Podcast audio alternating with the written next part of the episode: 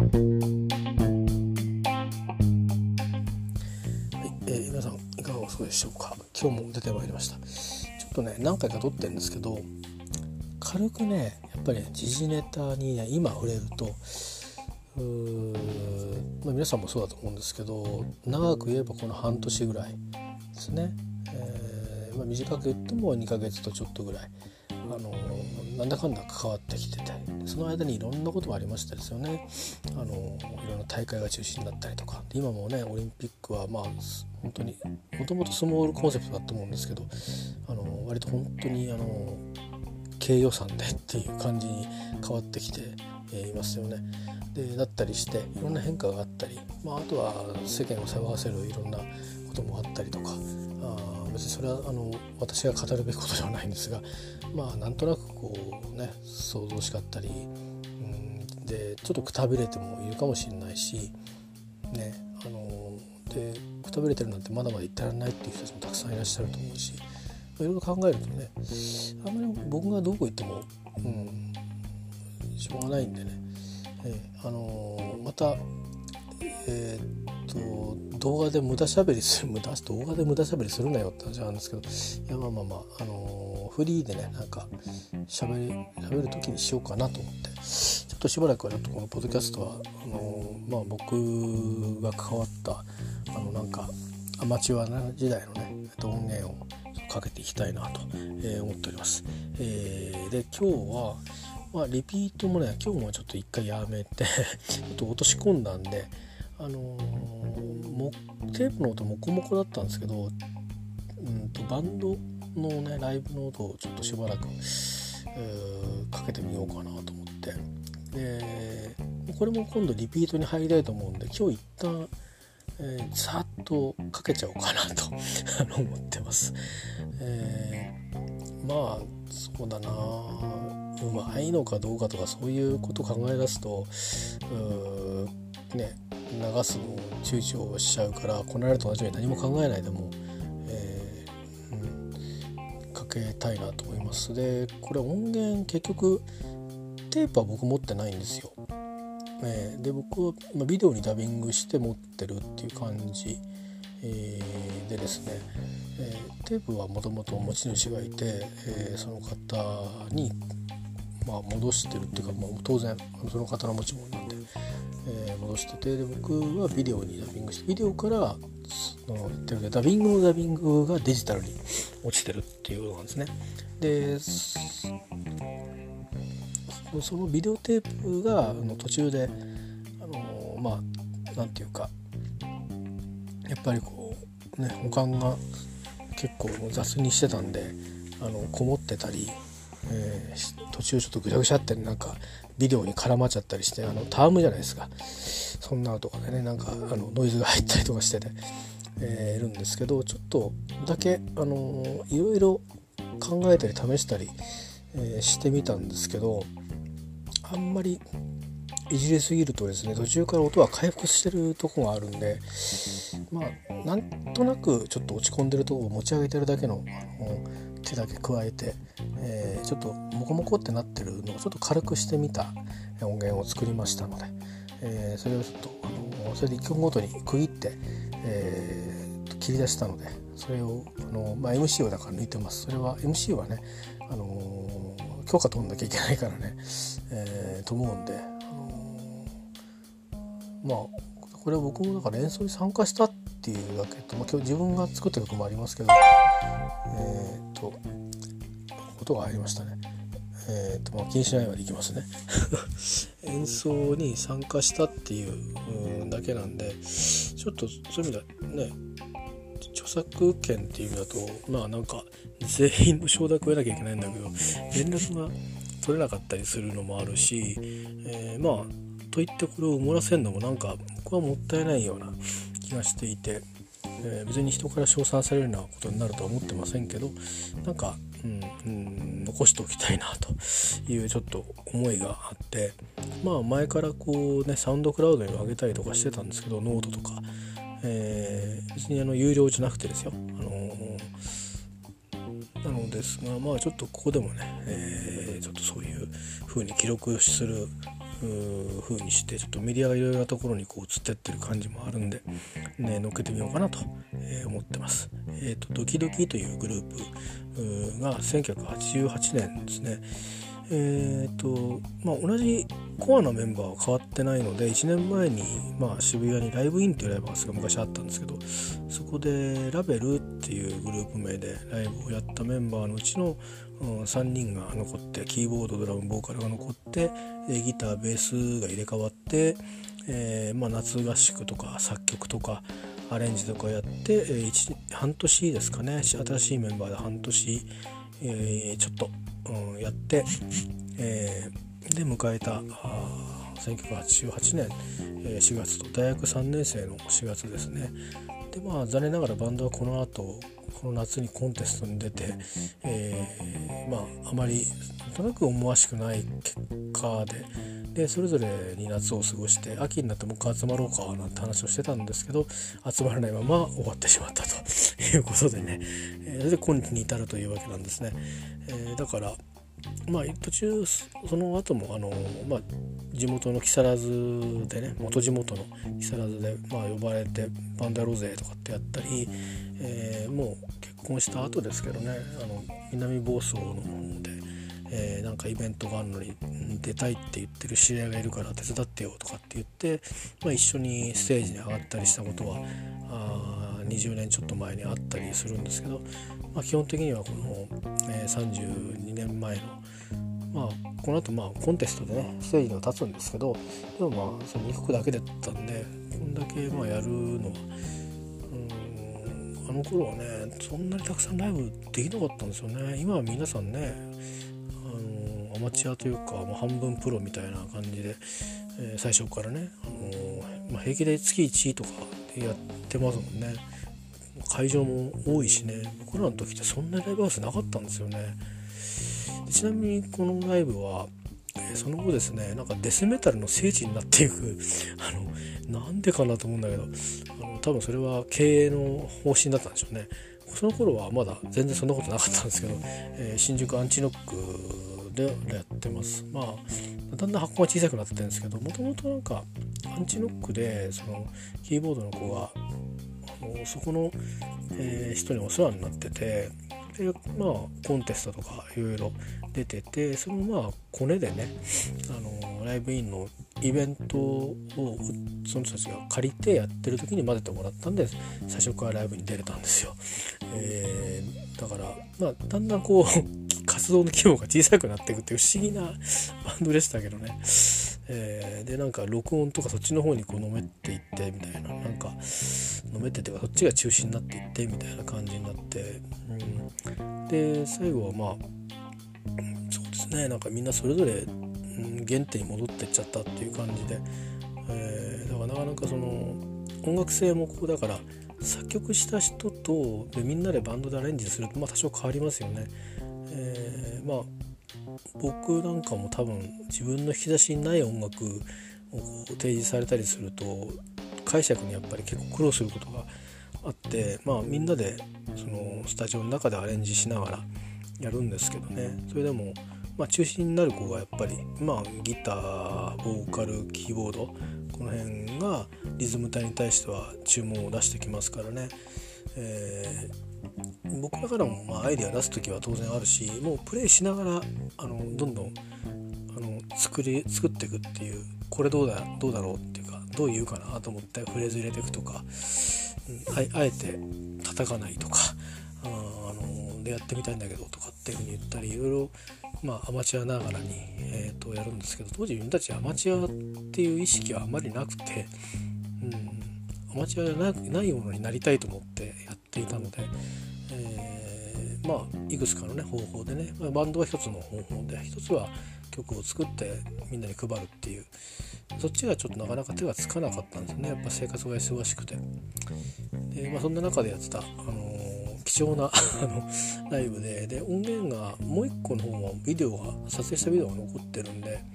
音は残ってるんですけどちょっとねやっぱり音の何て言うか曲自体もねそんなに練れてないんで、まあ、機会があったらまたそれもアップしてみたいなと思いますけど今日はあまあ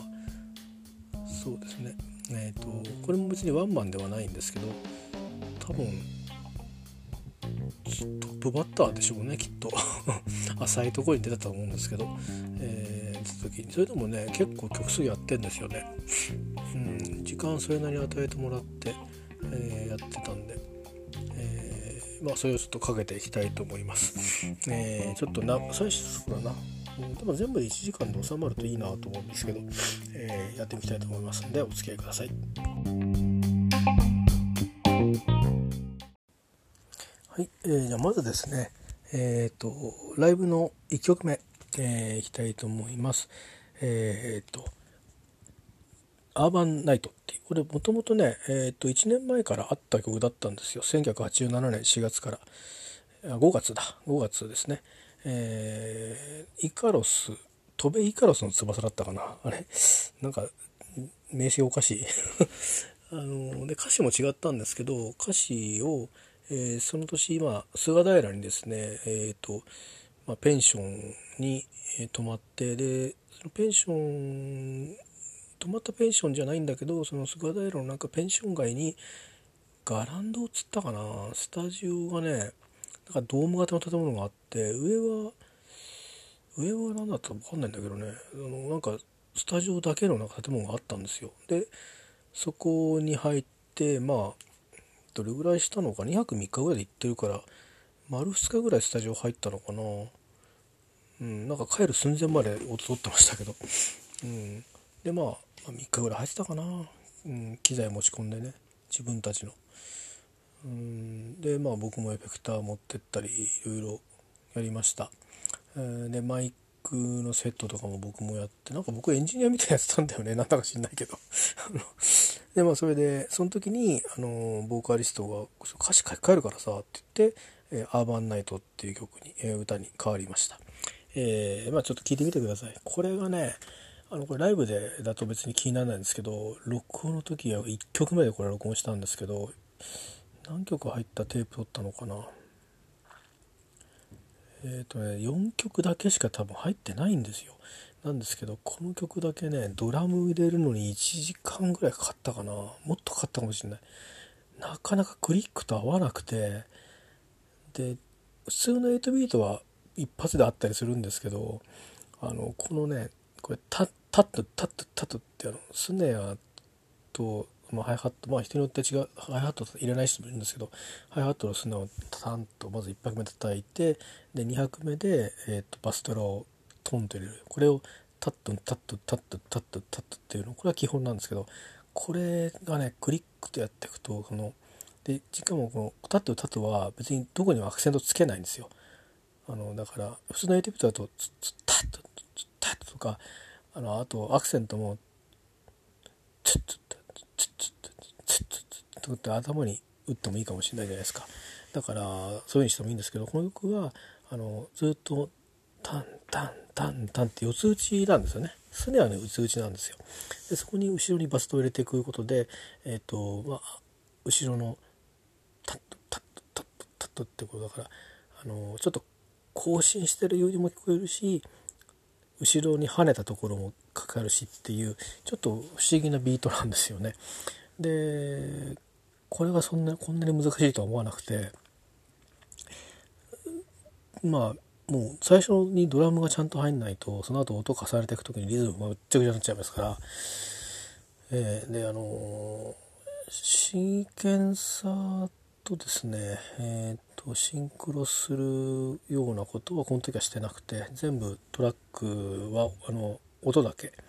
えー、なんですね。最初にだから僕がリズムボックスのあの出すクロックを聞きながらあ僕が叩いたドラムに合わせてもうベースを入れギターを入れキーボードを入れ、えー、でその後ボーカルを入れその後ソロパートをそれぞれ入れてみたいな感じでやっていくんであのだからドラムみんながずっと見てる。あずれた！みたいな、えー、そういう思い出があります。これはだからなんかその真剣味みたいなものですかね。えー、なんかここまで詰めてあ俺こんな練習あんましてないなっていうのをその場に気づいたっていうその代わり他のやつはあの取り直しはほとんどなかったですね。あのなんていうかな。えっ、ー、と微妙なところでねあのこういうもっとこういうふうなフレーズここで入れた方がいいねなんて言われてやり直したのはありましたけど基本的にはみんなあとは残りは一発でバシッバシッバシッって叩いて終わりましたけどあのこの曲だけはね1時間ぐらいかかったんですよね。でそれがもう緊張感たまんなくてもうみんななんかもう呆れちゃってるみたいな感じですごいプレッシャーでしたね、えー、そんな思い出があります。えっ、ー、とアーバンナイトです。聞いてみてください。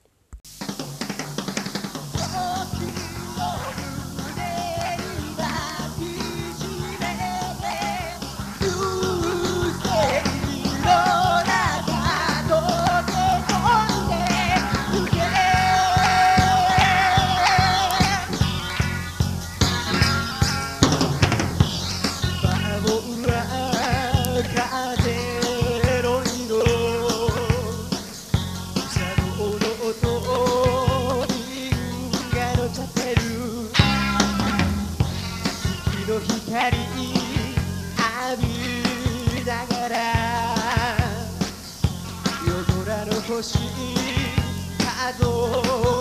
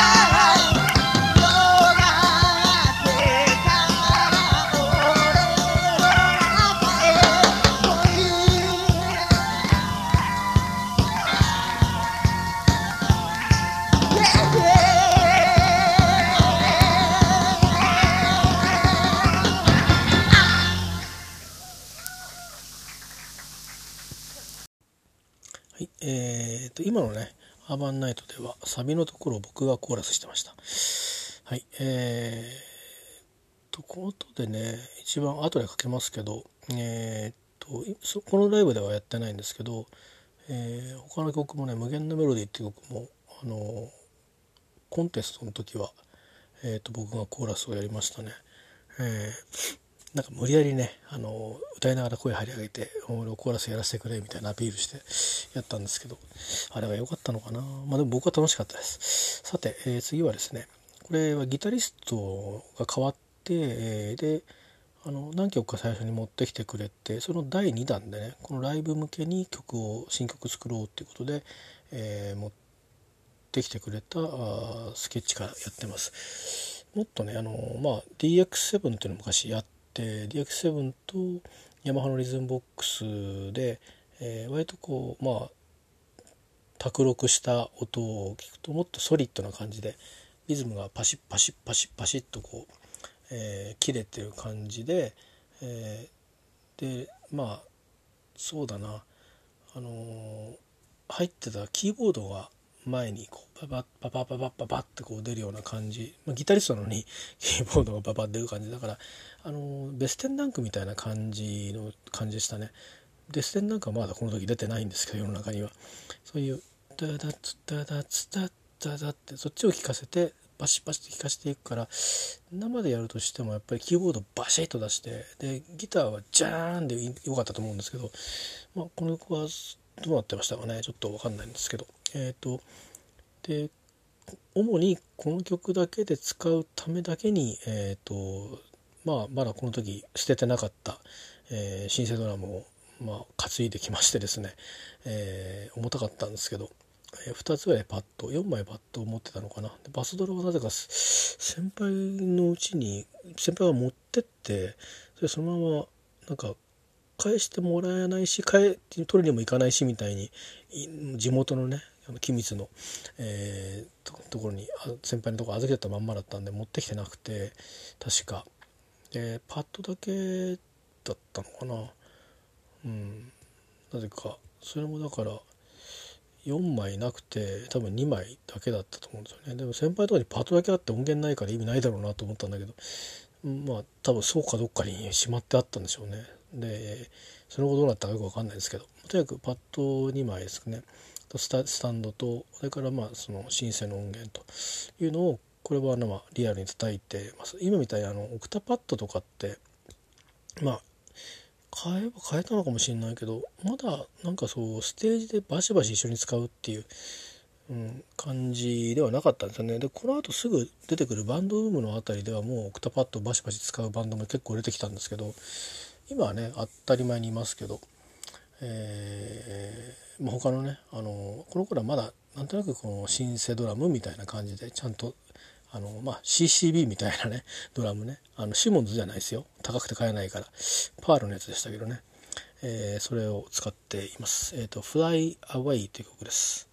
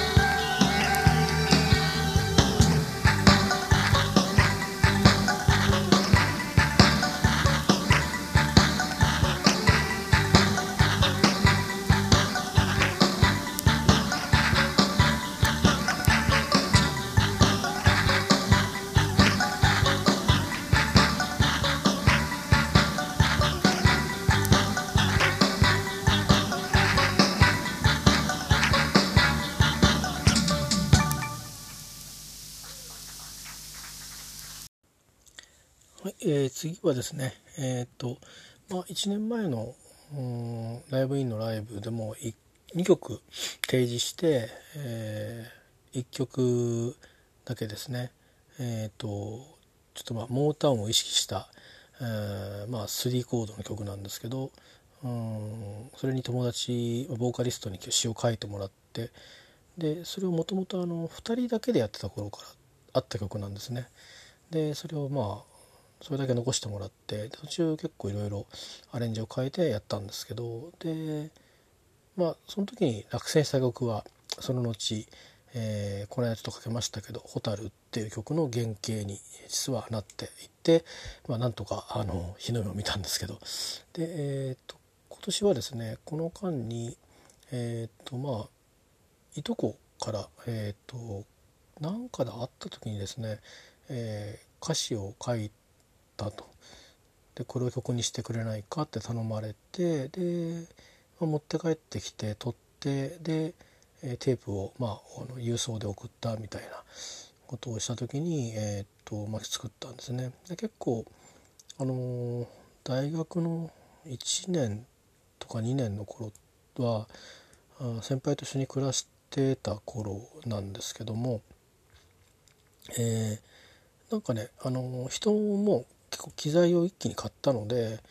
あのーえっとあそうあの人が来たのっていう人がうちに来たりとかしてて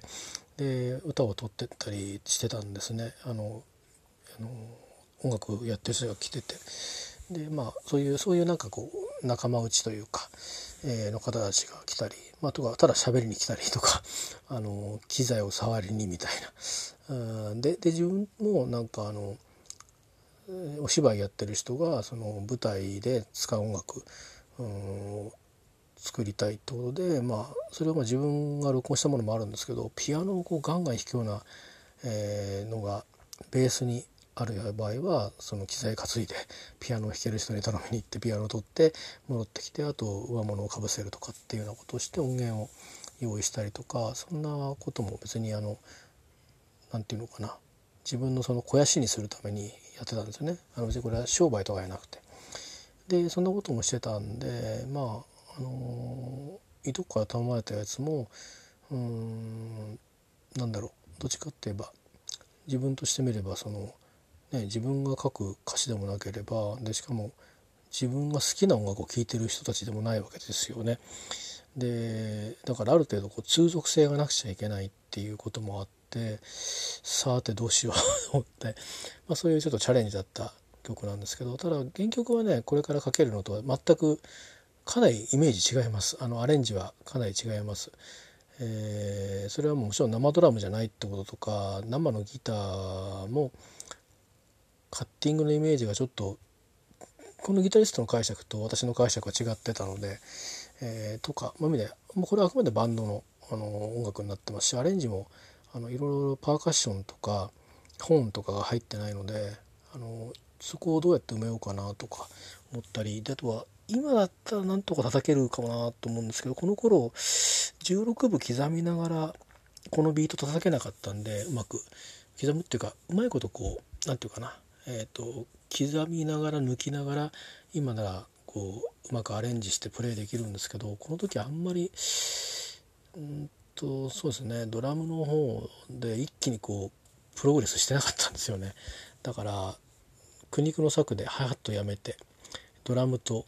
あのースネアだけにしてで必要なとこだけ、あのハイハット入れるみたいな あのちょっとズルして叩いてます。えーでタイトルがですね「パストシーン」っていうもうなんかねパストシーンだけで何曲作ってんだろう俺ってぐらいに、えーまあ、歌詞の内容はそういう内容なんですね。結局内容自体はね結構失恋の内容失恋から始まる歌なんですこれね。だけどなんとなく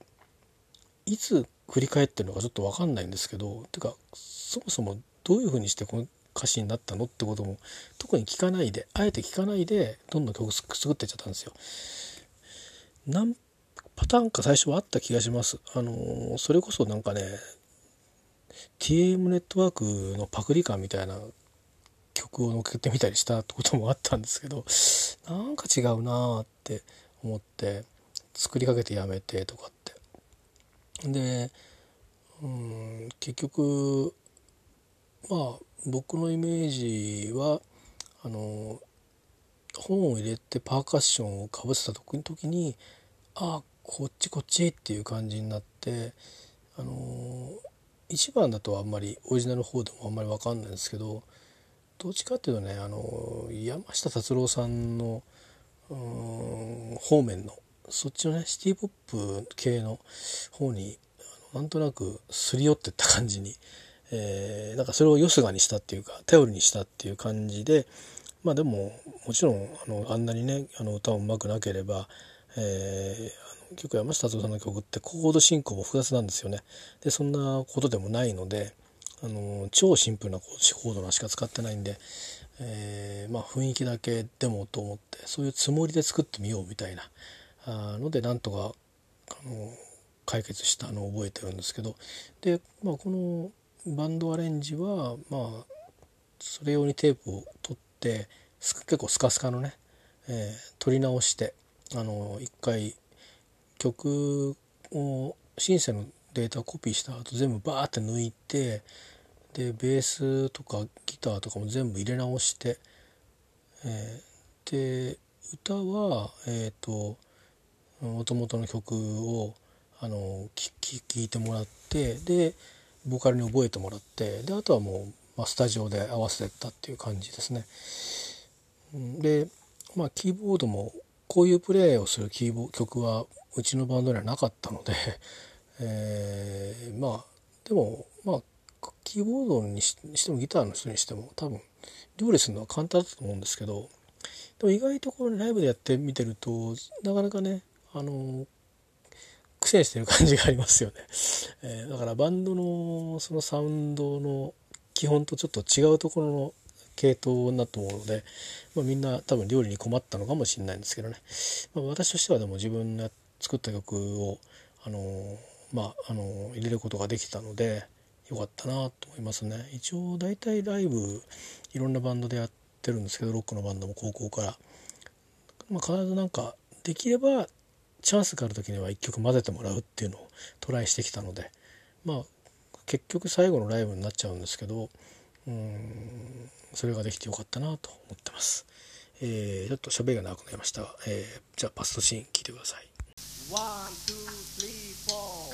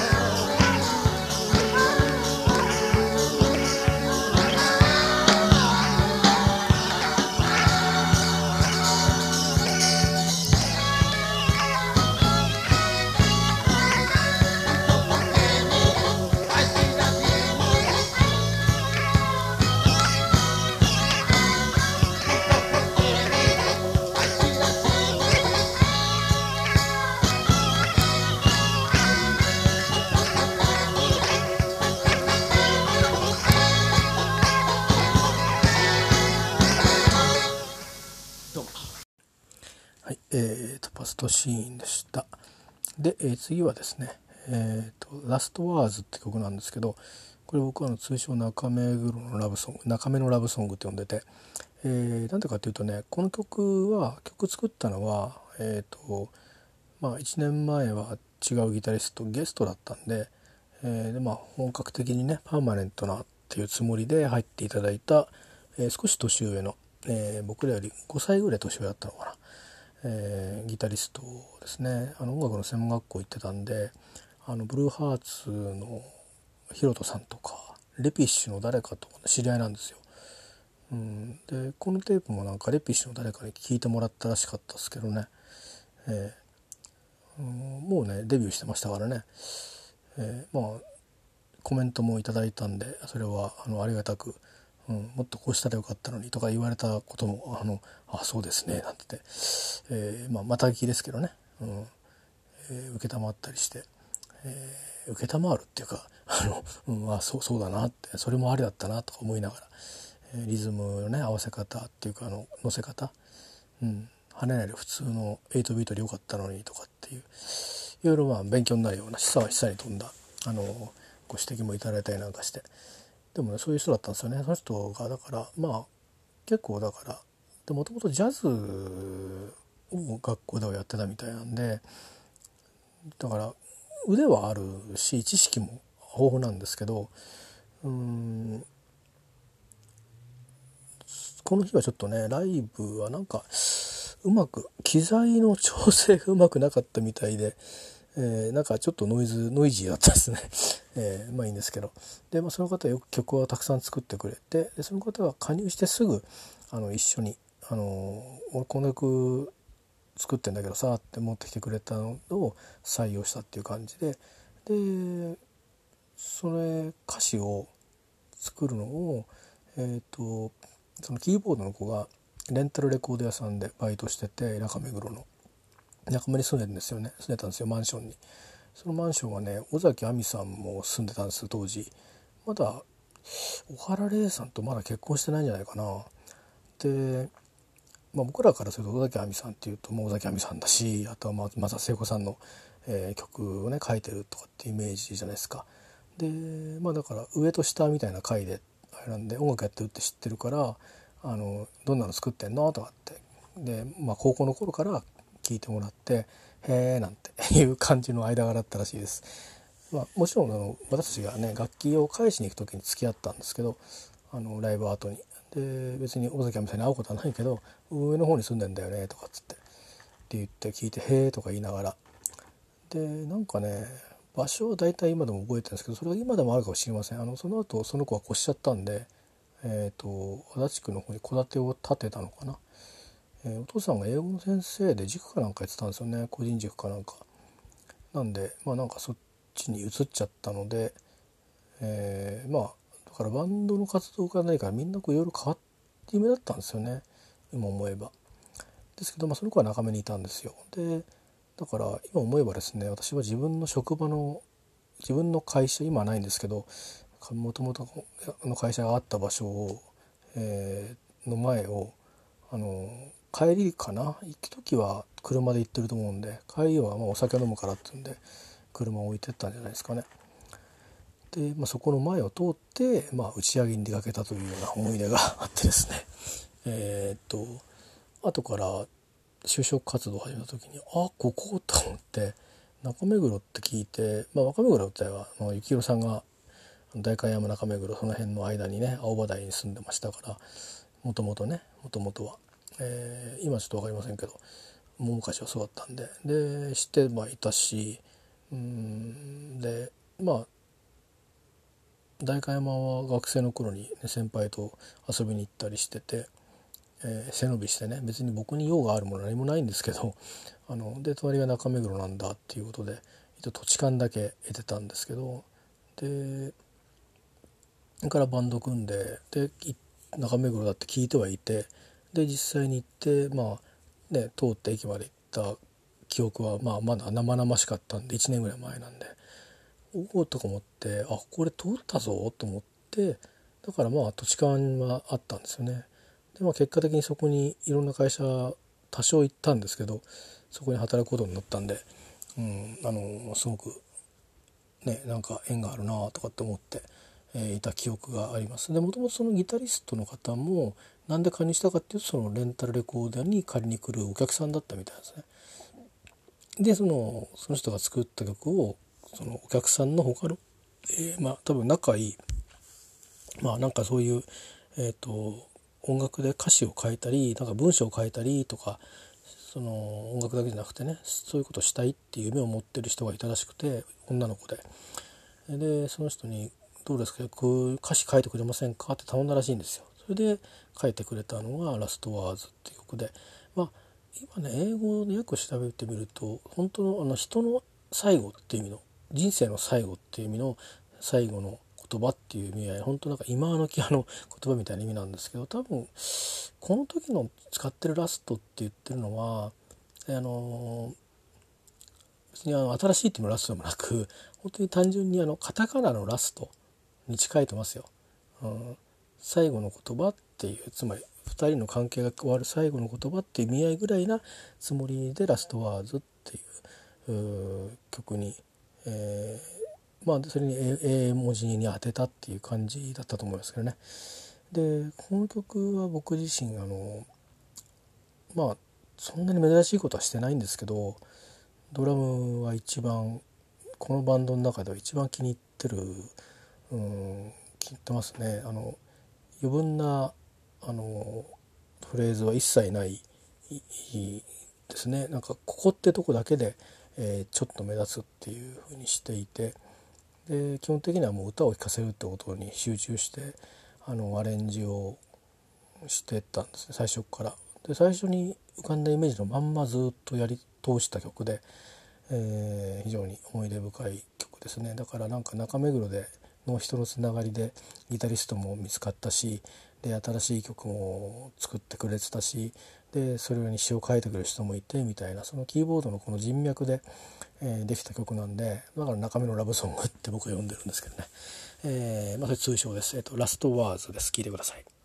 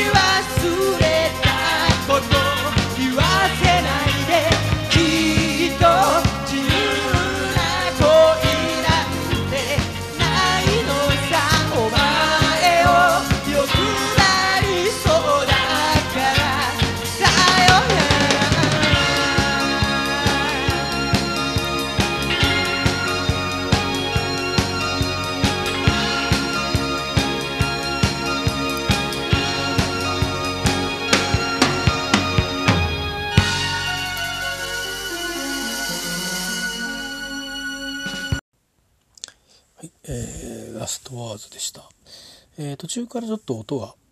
音質が良くなったと思うんですけどちょうどそこがね境目なんですよ。なぜかそこまでは音が劣化しててそこから先は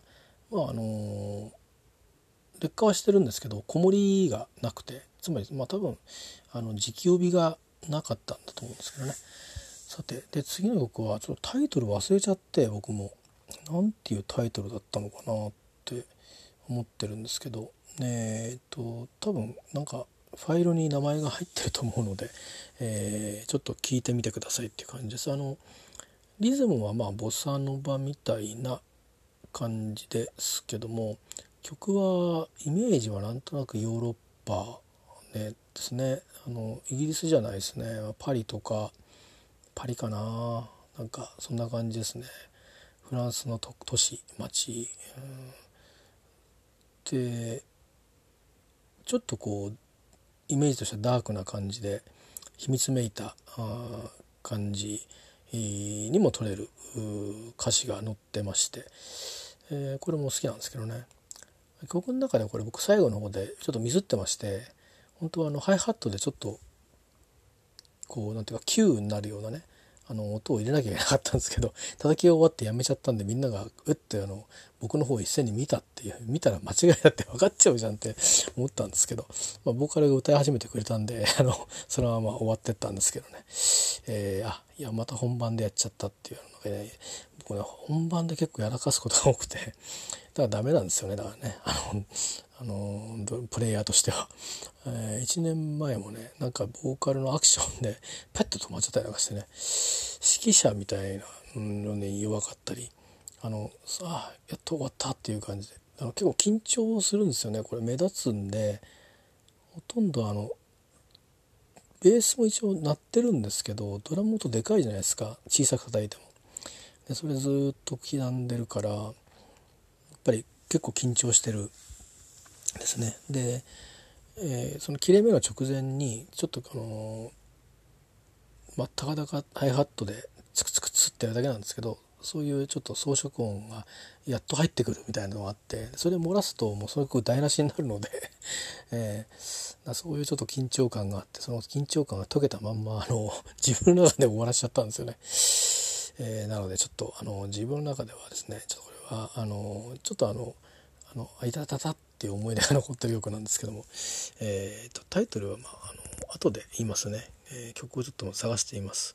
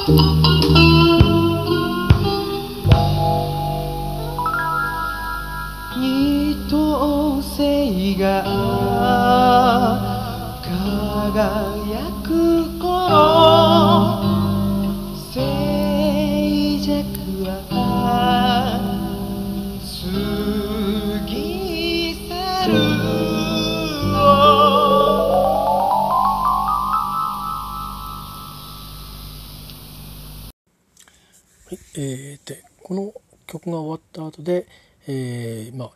えー曲のですね、えドラムだけで、えードンスカドンスカやってるところでメンバー紹介ぐるっと回して、えのちょっとね、え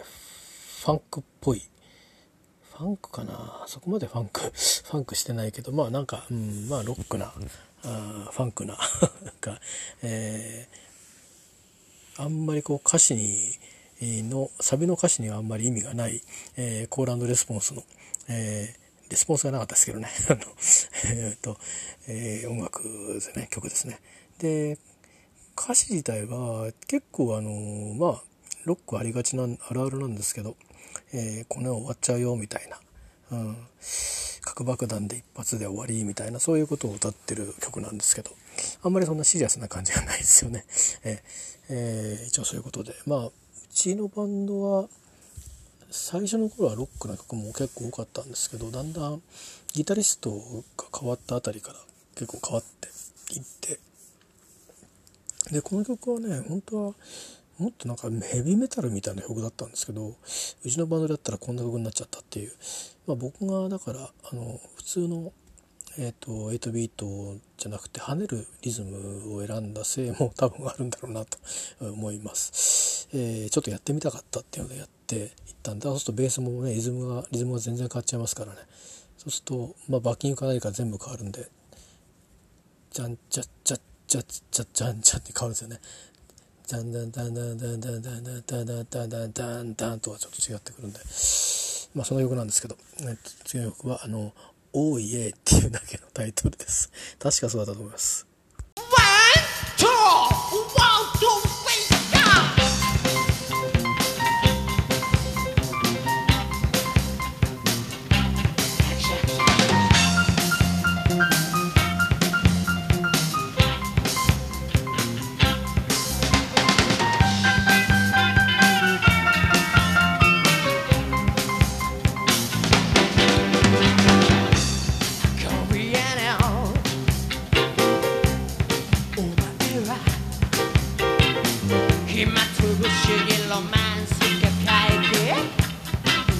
出す女の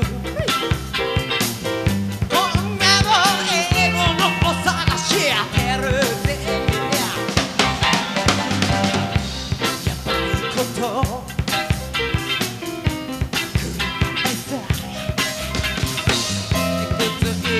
いがあっ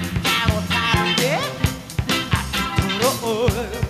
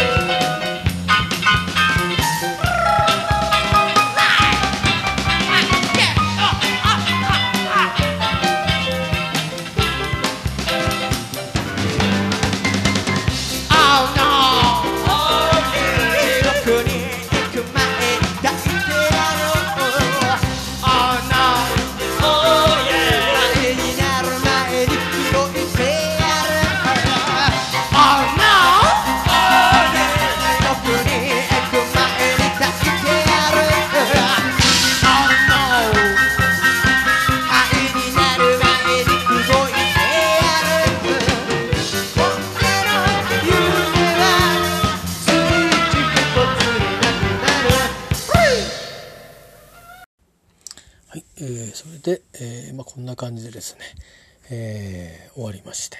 で、えーここでバラードですね。このバラードはえっ、と曲はですねもともとは、えーこのキーボードの子が、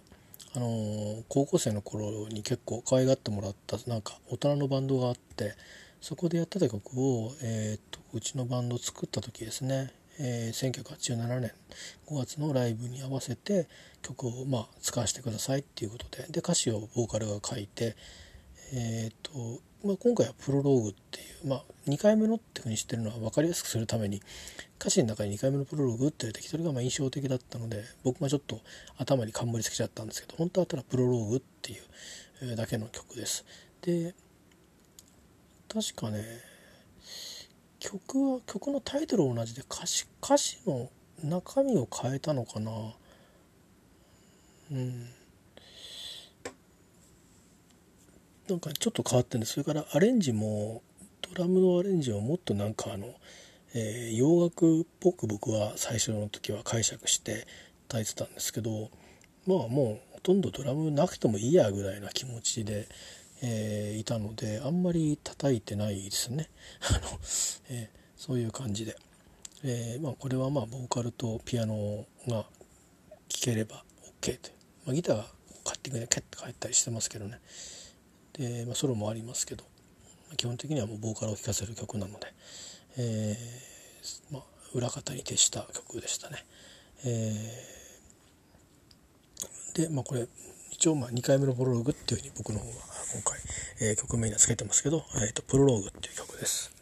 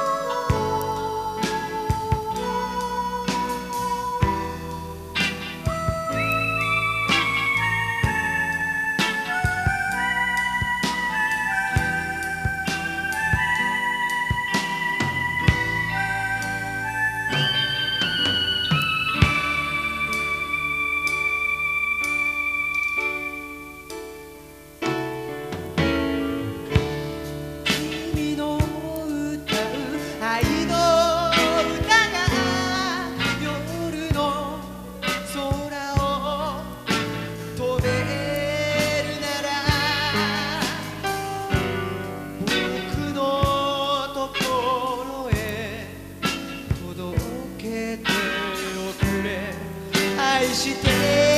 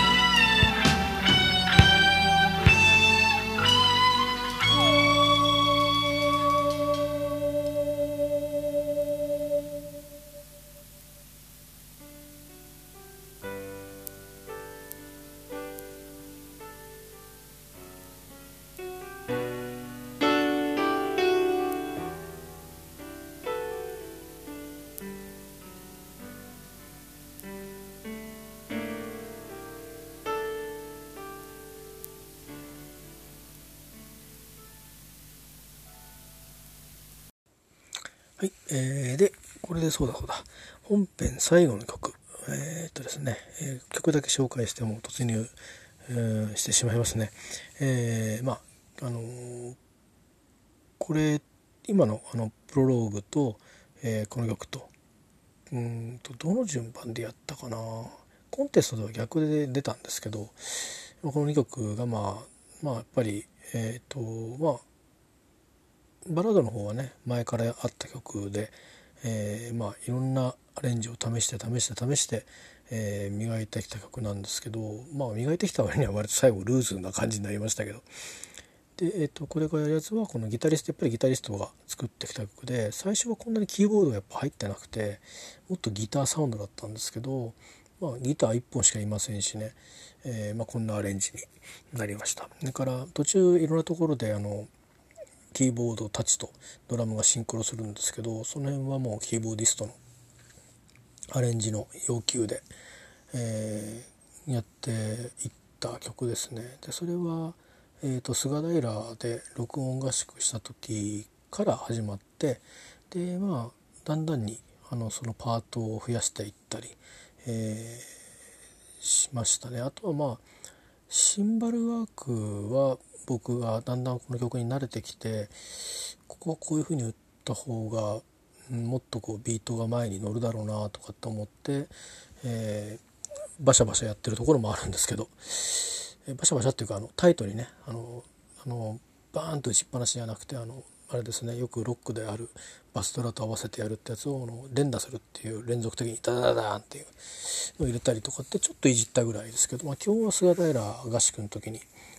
ちょっとこうシンクロするとこあった方がいいよねとかって言われていろいろやった、えーアレンジが生きてます、えー無限のメロディー。